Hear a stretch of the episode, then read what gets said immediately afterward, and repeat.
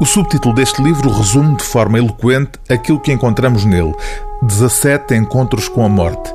A autora, a romancista irlandesa Maggie O'Farrell, conta nesta memória autobiográfica 17 episódios da sua própria vida em que viu a morte por perto.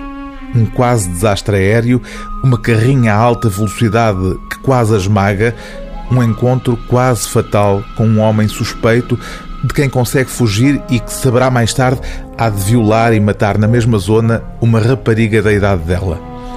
O aspecto central nestes 17 episódios é o que está contido na palavra quase.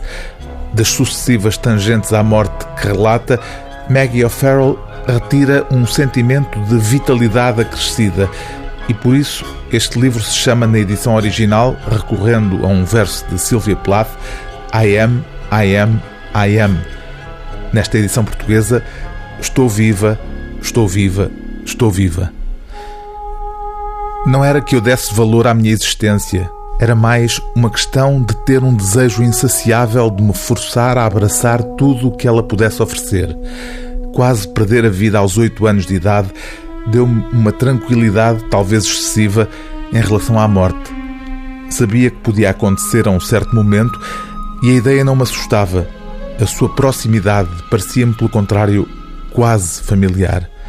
Saber que eu tinha sorte em estar viva, que podia tão facilmente ter corrido de outra forma, enviesou a minha forma de pensar. Encarei o resto da minha vida como um extra, um bónus, um prémio. Podia fazer dela o que quisesse. E não só tinha enganado a morte, como tinha também escapado a um destino de invalidez. O que mais poderia fazer com a minha independência, com o meu estado ambulatório, a não ser explorá-los ao máximo? O livro do dia TSF é Estou Viva, Estou Viva, Estou Viva 17 Encontros com a Morte de Maggie O'Farrell, tradução de Joana Neves, edição Elsinore.